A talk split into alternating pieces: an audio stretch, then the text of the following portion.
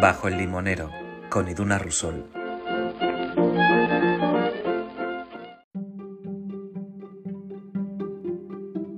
Bienvenidas a un nuevo episodio de Bajo el limonero. Hoy charlamos con Elisa Victoria y con sus gatos, que se colaban un poquito de vez en cuando en la conversación. Bienvenidos siempre los gatos, ya os lo digo. Y bueno, ella para mí es una de las escritoras fundamentales eh, de la literatura contemporánea española la forma en la que tiene de, retratar la infancia desde distintos puntos de vista y cómo habla del niño, de la vida adulta, del sexo, de la diversidad y del despertar sexual, bueno, de los miedos, creo que recoge temas muy, muy interesantes, todos con un toque de humor y de ironía que, bueno, que la caracterizan y a mí me, me fascina, me, la admiro muchísimo. En esta conversación hablamos precisamente de la infancia, que es algo creo fundamental en su literatura, de cómo es escribir siendo reconocida y cómo es escribir cuando nadie nos conoce. No sé, creo que tratamos distintos temas, los miedos, eh, las anécdotas, no sé. Es una conversación que me ha hecho sentirme mucho más cercana, aún si cabe, a esta, a esta mujer a la que ya admiraba y que recomiendo muchísimo.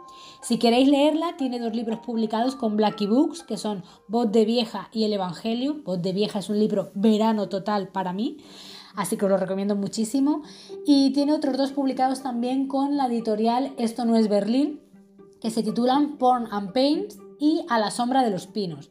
Con cualquiera de ellos creo que vais a disfrutar muchísimo. Así que quienes andéis indagando qué libro regalar, qué libro compraros, qué libro queréis que os acompañen en estos días de verano, en el mar, en la montaña, me da igual, os recomiendo muchísimo Elisa Victoria. Espero que disfrutéis muchísimo con ella. Es la última entrevista dentro de esta temporada de Bajo el Limonero. Volveremos en otoño, vamos a dejar descansar este árbol, estos limones. Y bueno, volvemos en otoño con muchas más entrevistas. Gracias por estar, gracias por compartir, por darme siempre los comentarios acerca de lo que os ha parecido las mujeres que van pasando por aquí. Seguid haciéndolo y bueno, espero acompañaros también durante este parón que hagamos de entrevistas, que sigáis escuchándonos mucho y bien. Así que gracias por estar y bienvenidas a esta charla con Elisa Victoria.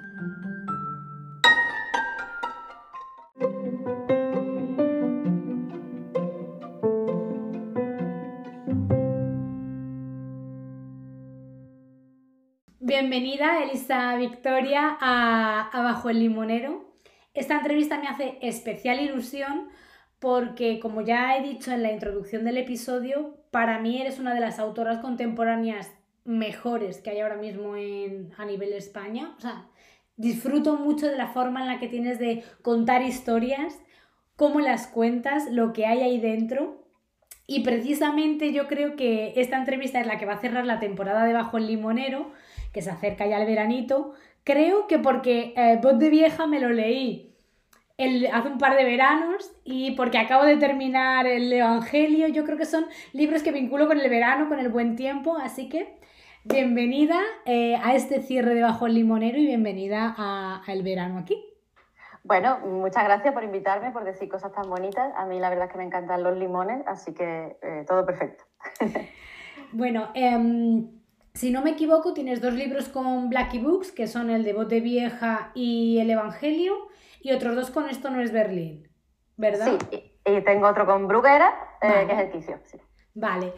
Eh, pues voy a empezar un poco con la pregunta. Esta no tiene nada que ver, da igual que seas escritora, eh, artesana, me da lo mismo.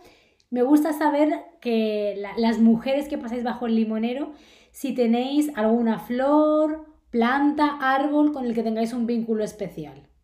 Alguna historia, alguna anécdota que te guste especialmente, lo que sea. Em, bueno, hay un sitio del campo donde me gusta mucho escribir que pasa un pequeño arroyo y hay una higuera eh, y eh, por el camino mm, cojo higos cuando es tiempo y como que me refugio también en la sombra que da. Em, me gustan también mucho por el significado que tienen un poco oscuro los pinos. Eh, sí. sí. sí, que, bueno, igual porque yo lo asocio mucho a la sevillana de, María del Monte y que, que, de pequeña tenía un tono más oscuro del que tiene oficialmente para mí. Y tengo un gato que se llama Pino.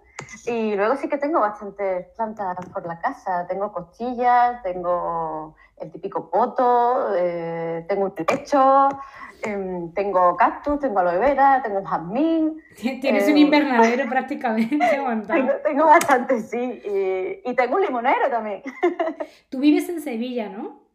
Eh, yo soy de Sevilla, pero, pero vivo en la Sierra de Huelva. En la Sierra de Huelva. Bueno, igualmente la higuera y su sombra te, te vienen de lujo. Sobre todo ahora con esos calorcitos que, que se trae el cielo. Vale, pues genial. Ahora que ya conozco tu, tu planta, ese, ese, árbol que te da cobijo. Eh, los dos libros eh, que me he leído yo, porque por ejemplo los que tienes en Stones Berlín, que se llama A la sombra de los pinos, uno de hecho, ¿no? Sí, sí, sí. Eh, y esos todavía no me los he leído, tengo que adentrarme en ellos. Pero Voz de Vieja y el Evangelio em, para mí hablan mucho de, de la mujer, de la infancia, del descubrir la vida adulta, de la diversidad y el despertar sexual, de la religión. Y también hablan de los miedos, de, cómo te enfrentas, de cómo los esquivas, de cómo los descubres. Yo quería preguntarte, mm, ¿cuál era uno de tus miedos en la infancia y cuál es uno de tus miedos ahora en la edad adulta? Em, bueno, siempre, siempre fui miedosa, entonces tenía muchos miedos de diferentes tipos, desde los, de, los que tenían que ver con encajar socialmente con los demás, esa, esa, pequeña ansiedad de, de saber integrarte y de, y de, tener amigos, eso, eso me, me, generaba inquietud. Y luego era, era miedosa en el sentido clásico de lo fantasmagórico, de la oscuridad, de eh, no sé, eh, cualquier cosa paranormal que no creía en ello oficialmente, pero siempre te afectaba un poco. Em, y, me, y me daban uh, una fobia especial, curiosamente, los caracoles, porque para mí representaban como, siempre han representado eh, como la, la, fragilidad de la existencia, porque era muy frecuente que los niños se divirtieran machacando caracoles, y yo por accidente pisé también alguna vez un caracol. Y, y, bueno, es como una destrucción crujiente, como que, te, que es impactante. Y, y, claro, el resultado pues como que se, se, mezclan los despojos de la casa rota con lo viscoso. Era muy explícita esa imagen y, me representaban para mí como lo, lo, lo, extraña y lo vulnerable que era la existencia entera. Eh, y luego desarrollé como un gran miedo al agua, a las profundidades. Eh, y ese lo he mantenido un poco. Em, como eh, me, me, inquietan las grandes masas de agua, cómo se comportan, especialmente en 3D. Estoy de acuerdo. por, por, la transparencia que le puede aportar en 3D a la profundidad. Eh, y bueno, ahora pues también le tengo miedo, como, ah, ¿gustará mi próximo libro? Cosas así. Bueno, es que yo creo que eso como autoras, estos dos últimos miedos que has dicho, ¿no? La, la, la magnitud del agua, yo me meto en el agua y digo, es que es todo tan, tan profundo y tan desconocido más allá, me genera como cierto vértigo. Y lo que dices, ¿no? Al final cuando te enfrentas a, al vacío que de alguna manera es lanzar un libro, entiendo que ahí tienen que, tienen que generar vértigo. Hombre, el futuro siempre da miedo, ¿no? Ah, Todo el mundo siempre, eh, ¿qué, qué, va a pasar? ¿Va a ir bien? Eso siempre está ahí. Porque tú, em, cuando has publicado todos estos libros de los que hemos hablado, em, entiendo que también te has tenido que hacer este recorrido en el que yo me veo ahora, ¿no? El de ir enviando el libro a editoriales, o, o no sé cómo ha sido tu, tu camino a la publicación, si, te has, valorado, si has valorado la autopublicación en algún momento, si, o sea, es, ese gestionar el no de que recibimos a veces por parte de las editoriales y sobre todo también me parece importante eh, preguntarte cómo has gestionado también el éxito, porque de repente Voz de Vieja fue un boom y, y ver tu libro publicado en un montón de lenguas diferentes me parece también no sé, como maravilloso, ¿no? Y creo que son dos realidades que como autora vamos a vivir, la gestión del no y la gestión del éxito. Sí, y, las dos tienen su, su, pro y su contra, que siempre eh, eh, oficialmente es mejor el éxito, ¿no? Porque significa, yo qué sé, reconocimiento, remuneración y todo eso, pero que eh, también tiene su propio vértigo eso. Eh, pero bueno, yo venía de ser eh, fancinera, eh, de, o sea, de participar en fanzines y, y, escribir por gusto. Y venía también de, de trabajar en la prensa. y gracias a, vamos, yo enviaba a veces manuscritos, pero lo normal es que hubiera silencio, que es lo clásico, porque están saturados y no, y no es posible leer todos los manuscritos que llegan y considerarlo, claro.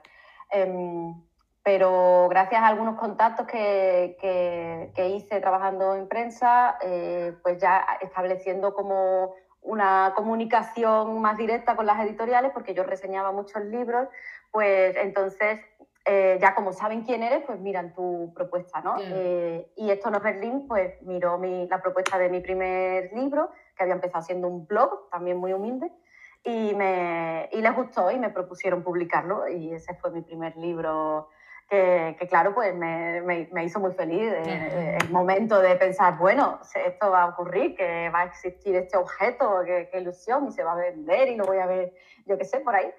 Em, y después, pues bueno, fueron, eh, fueron surgiendo otros contactos ya del mundillo literario y Jorge de Cascante fue una persona importante en mi trayectoria porque eh, se fijó en mi primer libro, me invitó a participar en una plataforma de literatura así un poco libre, eh, que se llamaba El Butano Popular, y él ya estaba trabajando en Blackie, y siempre, él siempre se ha implicado mucho en el catálogo de Blackie, y bueno, gracias a él se me abrió la puerta a, proponer eh, libros, y bueno, ahí puse voz de vieja y, y cuajó.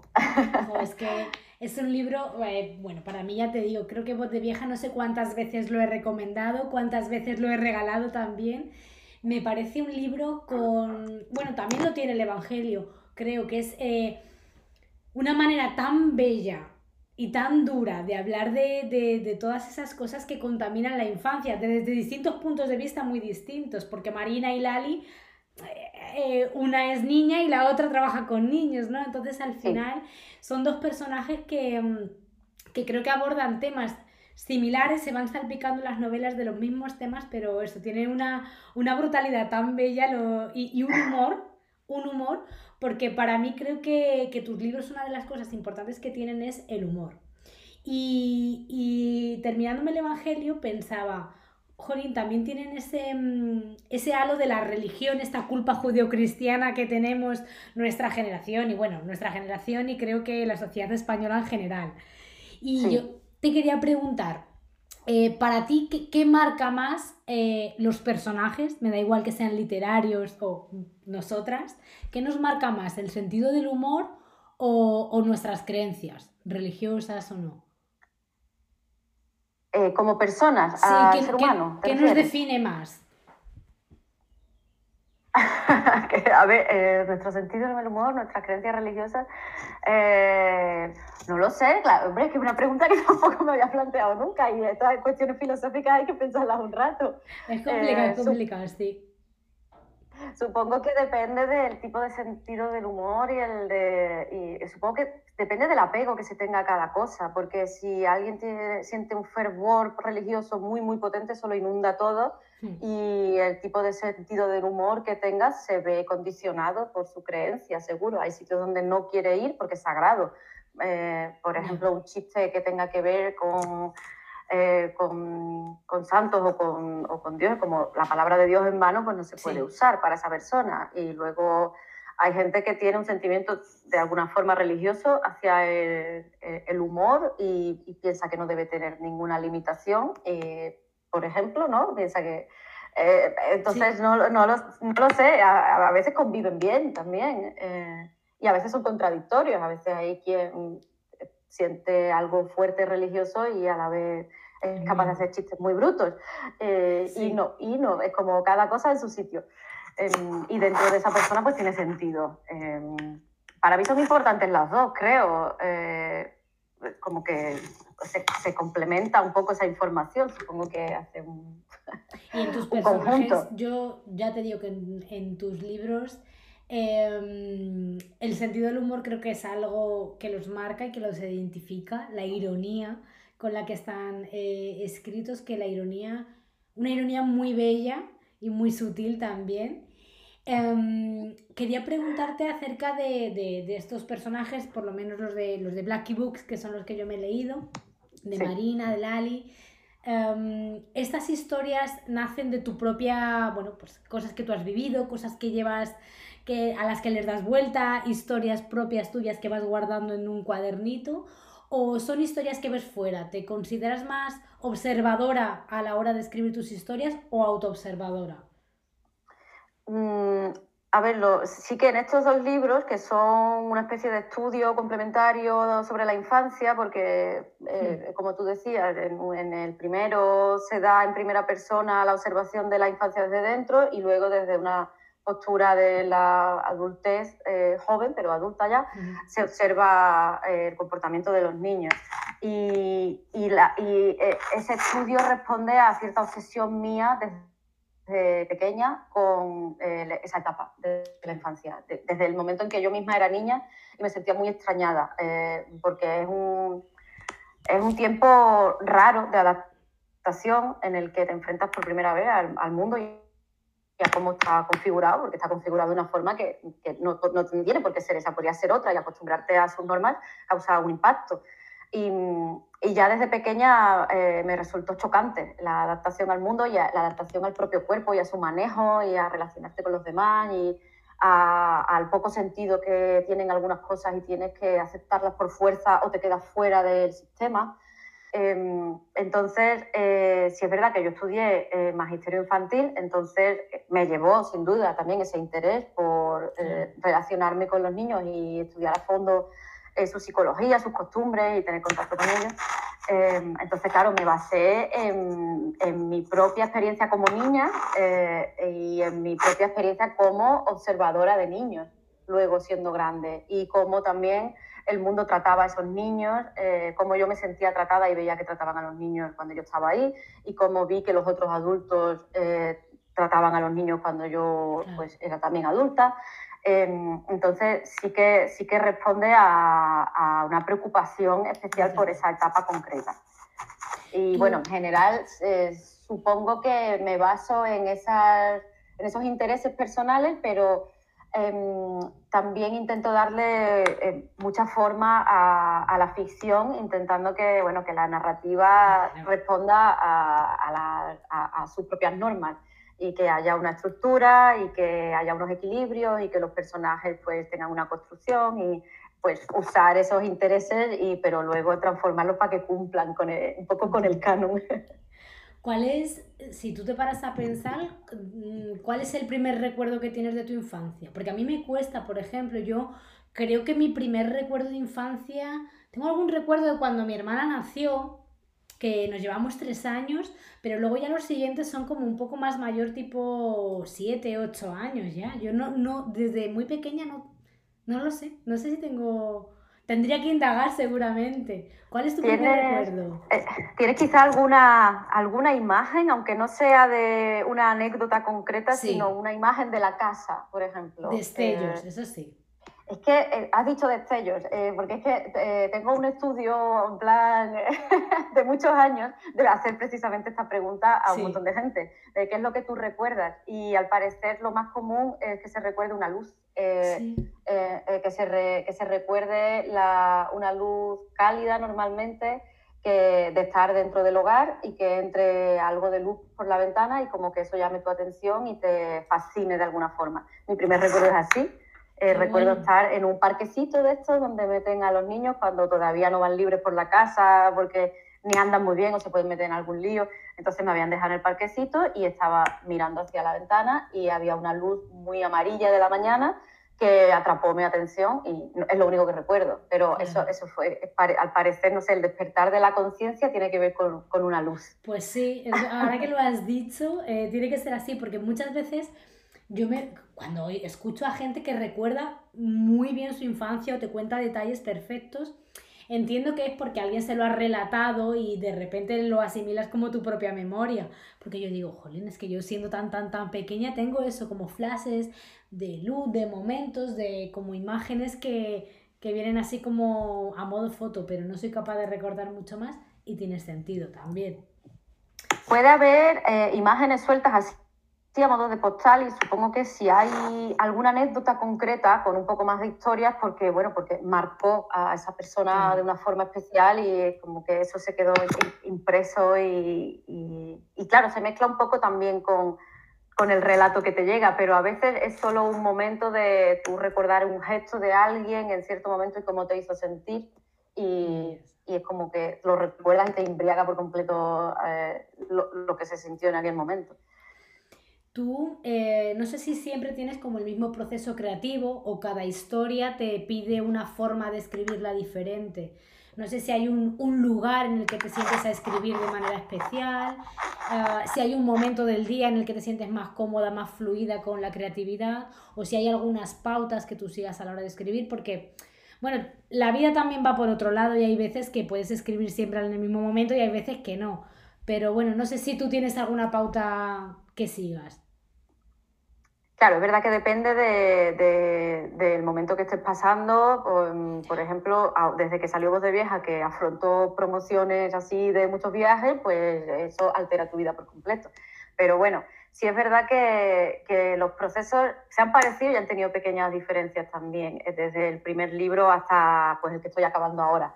Em, lo que se repite siempre es que tengo eh, alguna playlist para cada libro eh, que me pongo sin parar, como me ayuda a encontrar el espíritu de, de esa obra concreta. Em, y supongo que se repite también algo muy típico, que es empezar por alguna escena suelta que un día te brota y, y esa llama a otra y se, y se va haciendo el puzzle. Eh, intento hacer algo de escritura automática también, intento como romper un poco el tejido de, de la voluntad consciente para llegar a, algunos sentimientos o algunas escenas que no sé exactamente de dónde vienen, pero que me son útiles.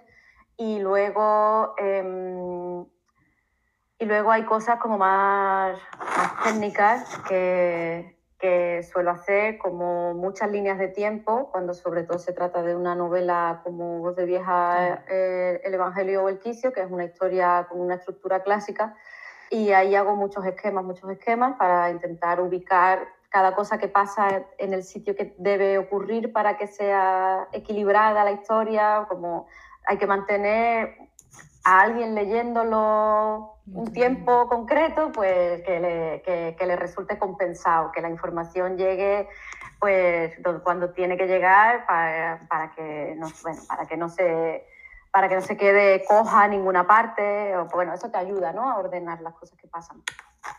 Em, y también es verdad que, que suelo escribir mucho a la hora de la siesta, que siempre me funciona mucho. Eh, me funcionan mucho los momentos en los que el mundo se apaga un poco. Eh, bueno, en, en, en, este país, eh, en, otro, en la mayoría de países, a las 4 de la tarde pasan muchas cosas, pero en este como que se... Nos cerramos. Se cierra un poco las persianas y siempre me ha resultado cómodo, porque...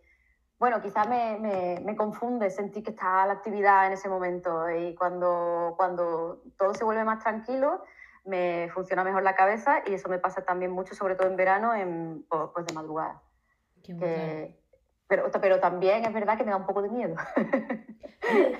Lo que hablábamos al principio, ¿no? La oscuridad, esa oscuridad está ahí y estás escribiendo también mirando a ver si viene alguien por detrás. Claro, se puede poner un poco esotérica la, la experiencia, pero bueno. Y es verdad que ese sitio que te dije antes, que, que me gusta de al lado del riachuelo, que hay una higuera y tal, pues ahí he ido mucho a mm, buscar seguir el hilo cuando me estaba costando seguir la historia, eh, porque es un sitio donde me concentro bien, o donde voy también eh, a menudo a celebrar que algo está cumplido. Por ejemplo, un capítulo que, me, que había sido difícil, venga, ya está el capítulo por lo menos tengo la primera versión y me voy allí, doy un paseo y lo celebro y leo un poco de algo. Y sí es verdad que también eh, intento mm, inspirarme a la fuerza del estilo de otra gente un poco con cada libro o que siento que me está afectando alguna película o, alguna ilustración. Me suelo hacer mucho también como, bueno, como altares con objetos, eh, a veces que busco a conciencia de segunda mano eh, o algunos que son míos de toda la vida o lo que sea, o regalitos que, me hacen y, que, visualmente intento que mientras estoy escribiendo cada libro,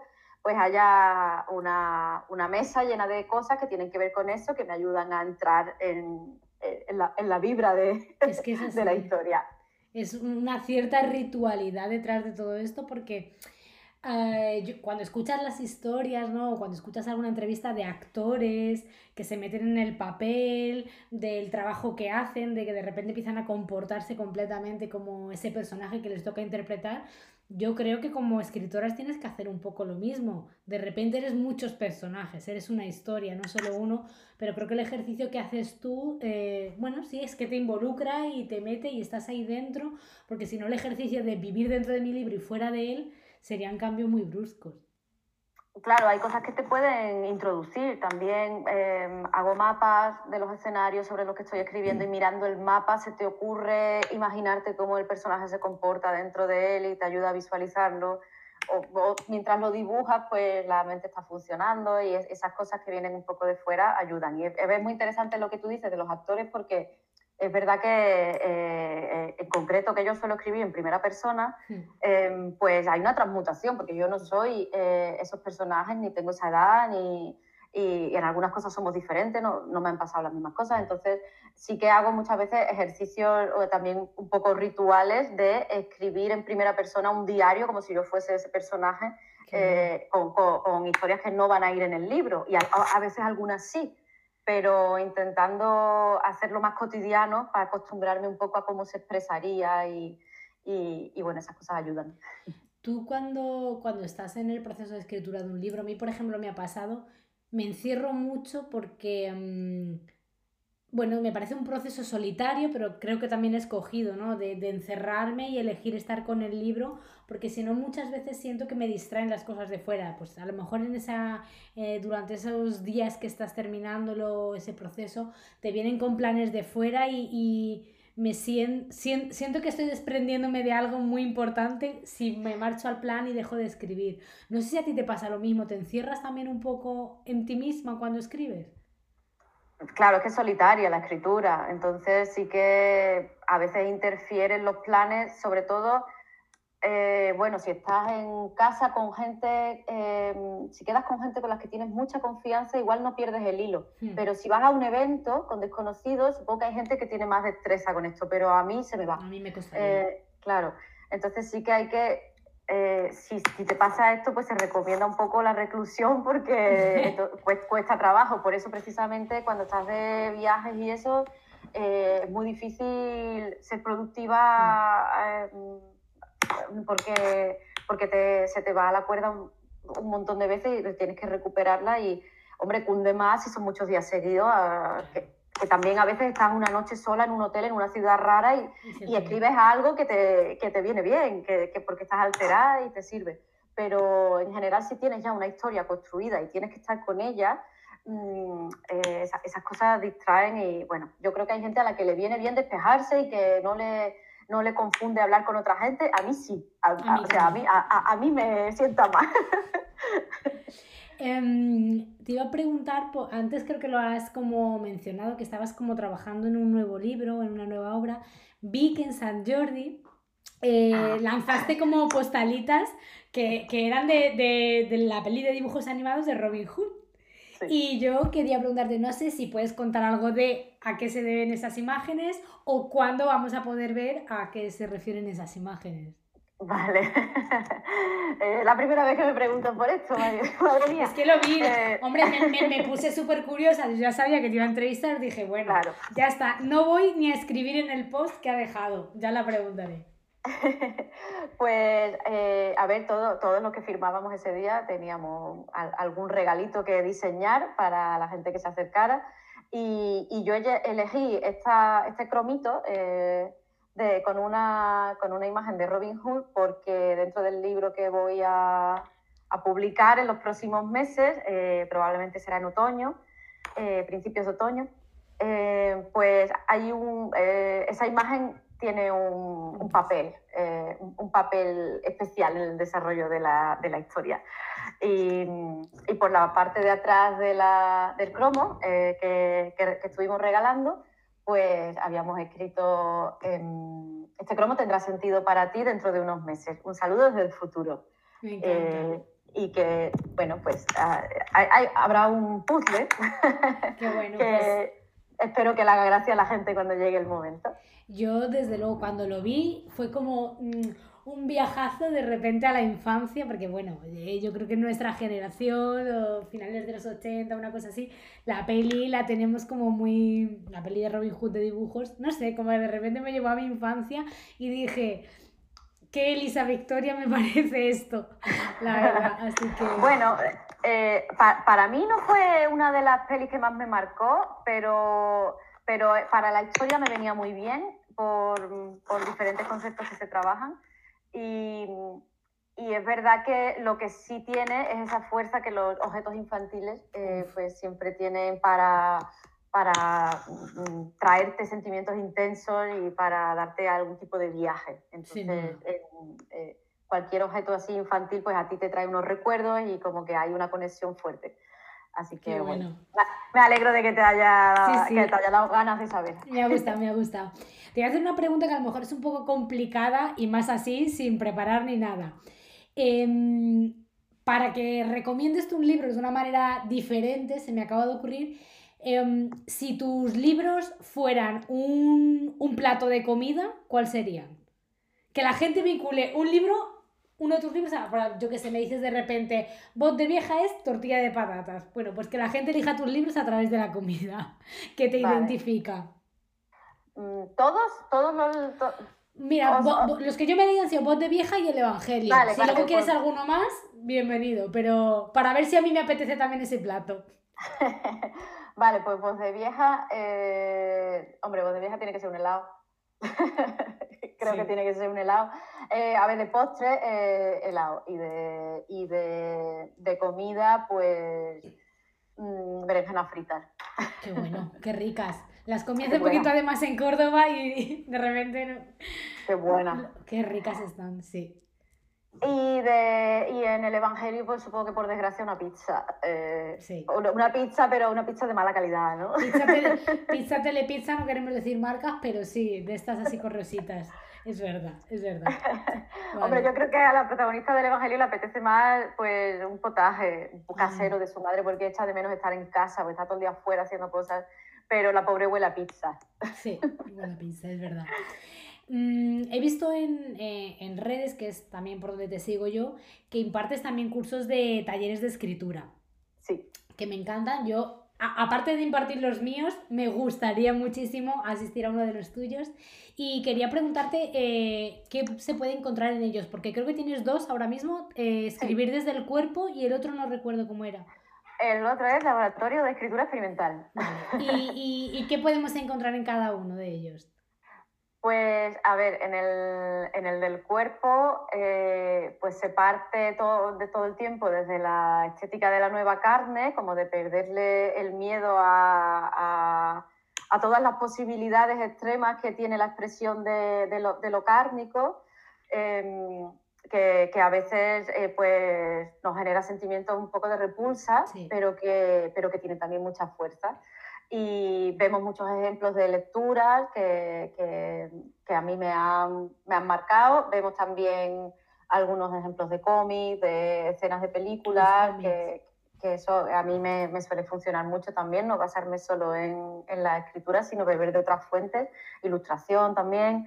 Em, y, y bueno, el de, el de literatura experimental, pues es un- una forma de estudiar todas las posibles formas de, de romper reglas, eh, eh, to- todas las diversiones que, que hay ahí. Pues vemos cómo se hace y decimos, vale, pero ¿y si se rompe? Eh, tanto el lenguaje como las estructuras formales de narrativa, eh, como las perspectivas eh, y algunas, algunas formas de entender la, la literatura como, como algo más, eh, también como habíamos dicho antes, más misterioso. Vale. Y Qué bueno. esto- estos, estos son los que hay ahora. No, Intento sí. siempre que sea muy participativo y que, y que sea un entorno muy amable y que ya que se van a hacer cosas un poco raras, pues que, pues que, que se haga con mucha libertad y mucha seguridad. Eh, y bueno, yo intento que lo pasemos bien. Yo creo que es muy importante, sobre, sobre todo a la hora, cuando ya, cuando ya escribes y tienes tus propios hábitos de escritura, o, o por ejemplo en mi caso yo muchas veces me doy cuenta que ahora que ya estoy en el proceso de enviar el libro que está escrito, estoy enviando el manuscrito y ahora qué, ¿no? Pues ese proceso de desintoxicación y de limpieza y de volver a conectar con algo divertido, creo que talleres como los tuyos... Eh, que te, eso, que te obligan a explorar desde otros lugares muy distintos, no es un taller de escritura, es un taller para mí como de volver a reconectar con la creatividad desde otro lugar, de limpieza, de depuración, me parecen muy interesantes, la verdad. Sí, sin duda, es como de, son talleres como de soltura, de, de, perderle miedo y de soltar la rigidez de, de, haber quizás estado metido en algún proyecto que te consumía o de tenerle demasiado respeto a la creación, que muchas veces hay mucho síndrome de, ay, pero yo no me atrevo porque yo no soy, no tengo la consagración y no es necesaria ninguna de esas cosas. A mí me sirve mucho también para recordar la libertad de los primeros momentos, que, que esa era una de las cosas buenas que tenían los primeros libros, que era muy salvaje no se le tenía tampoco tanto miedo a gustará, no gustará, sino que era muy la, pulsión interna de eh, me, me, gusta esta imagen y la voy a describir así. Y, y entonces, pues normalmente siempre le, le, cuento a la gente que me pregunta que el nivel no es lo más importante, que tengo gente que ha publicado libros y gente que le tiene pánico directamente a escribir una página entera y la, la idea es que, que, todo, que, todo, el mundo mm, conquiste la página y se lo pase bien y ya está, porque pasarlo bien es lo esencial. Yo creo, a mí me da la sensación, por lo que yo veo en las clases y tal, que um, mucha gente creo que le tiene miedo a la escritura, sobre todo porque Creo que el publicar y el exponernos, las redes sociales, todo esto genera un miedo a la exposición y a la escritura que creo que a lo mejor hace años, antes, cuando no había redes sociales, no teníamos. no sé si tú sientes el peso a la hora de publicar o de elegir una historia u otra. Seguramente no, pero no sé si sientes el peso de las redes sociales en tu papel como escritora. Mm, sí, yo creo que en cualquier disciplina al haberse acercado tanto eh, la figura creadora al público, mm. eh, pues eh, ese, contacto tan sencillo, tan directo, te hace sentir más vulnerable también. Tiene muchas ventajas porque se, generan situaciones muy bonitas, pero bueno, pues tiene su, su, lado también un poco temible. Y mm, antes había mucha distancia, antes, bueno, pues la gente publicaba y el libro estaba en la librerías y en los eventos y a lo mejor pues si alguien era muy famoso iba a la tele, salía en la prensa, pero bueno, era solo una cosa de que a veces había firmas y, tú, y el que quisiera iba a la firma y ya está, pero ahora, ahora es mucho más directo.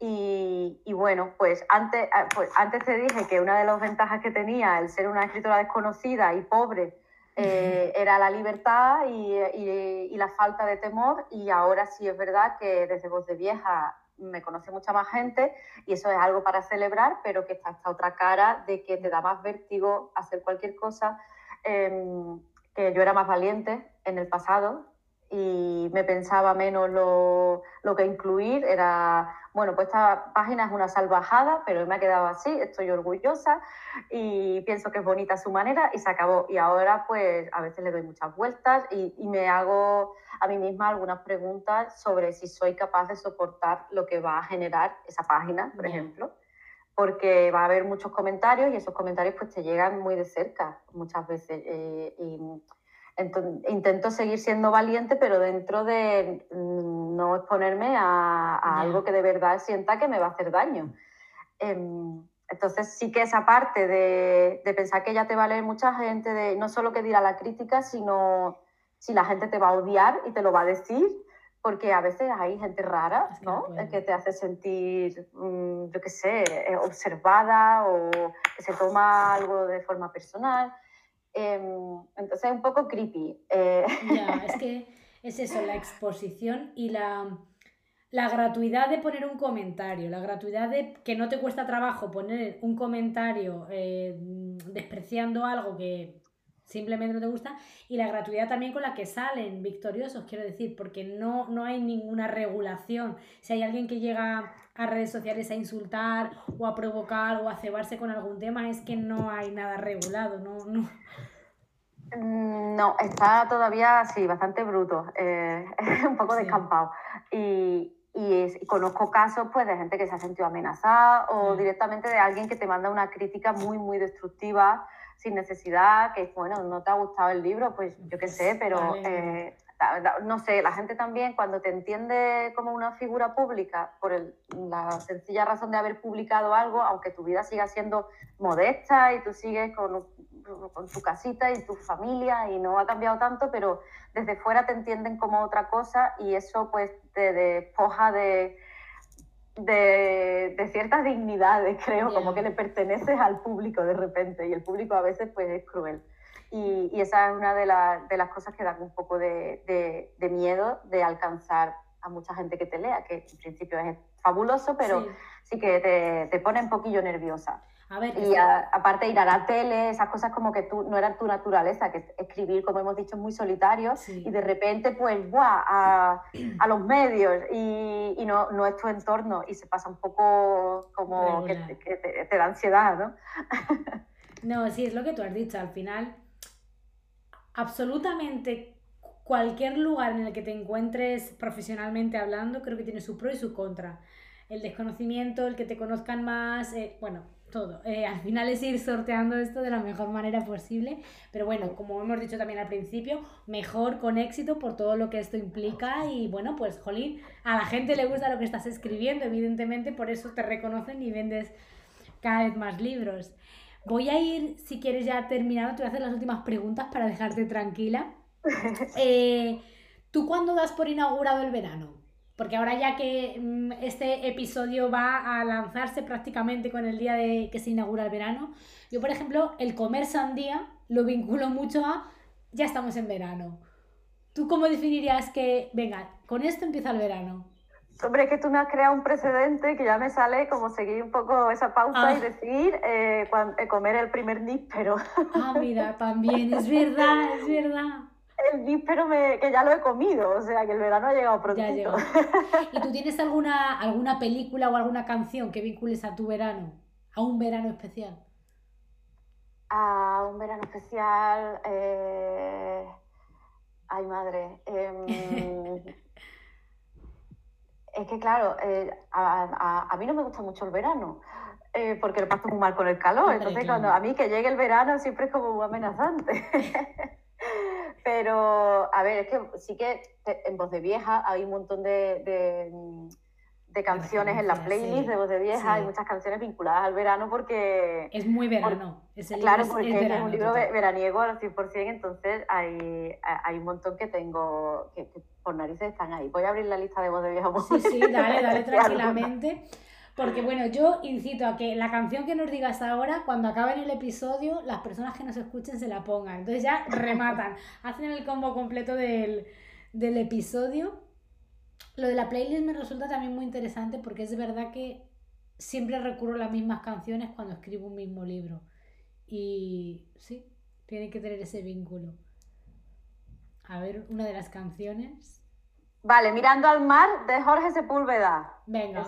Pues nos quedamos con esa, a darle todos al play, y luego lo recordaré yo cuando publique el episodio, Mirando al mar. Sí, porque además es verdad que me, que me lleva al verano porque mi abuela la cantaba de verdad y la y, y pues aparte bueno, una canción veraniega de mar, de playa, de vacaciones y de abuela que, pues, viajaba de eso. Totalmente.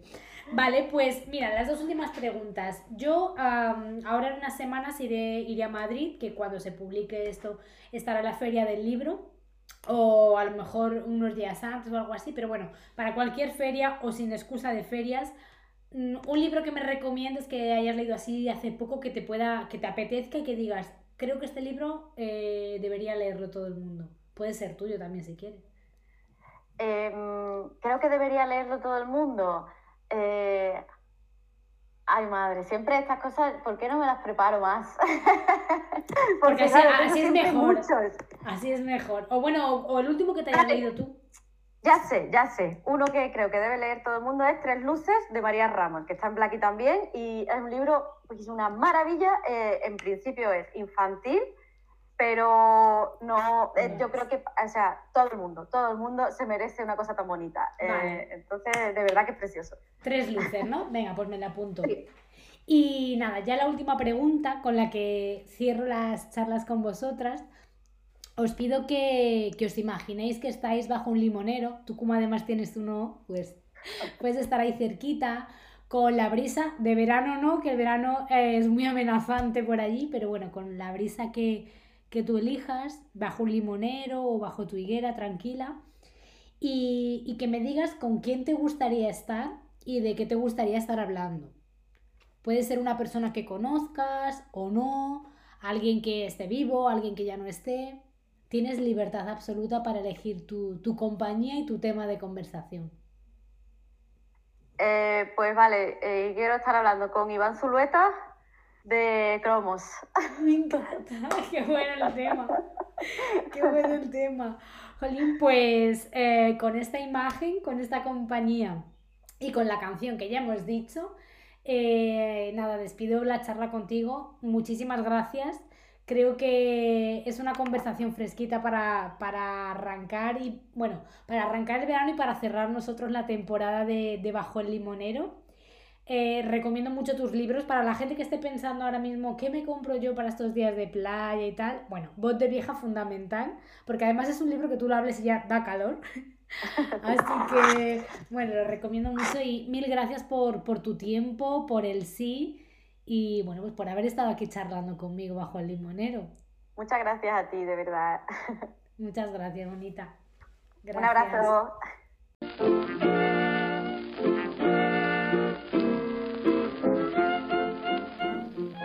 Gracias por haber estado con nosotras en este nuevo episodio de Bajo el Limonero. Yo soy Iduna Rusol y como tal me podéis encontrar en todas las redes sociales. Iduna Rusol, no hay pérdida. Ahí os cuento mucho más de las mujeres a las que entrevisto y sobre todo también hablo de lo que escribo y de los cursos o talleres de escritura creativa e inteligencia emocional, sobre creación de personajes y otras temáticas que voy impartiendo de vez en cuando. También, si no queréis perderos ni un solo detalle de Bajo el Limonero, podéis seguir al podcast tanto en Spotify, Evox y Apple Podcast. Así no os perdéis nada, ni los episodios en los que hay entrevistas con mujeres, ni los episodios de literatura que tenemos con Jerónimo Garzón en su espacio Entre Libros y Limones. Así que, de una manera u otra, nos seguimos encontrando por el camino. Muchas gracias por haber estado aquí bajo el limonero.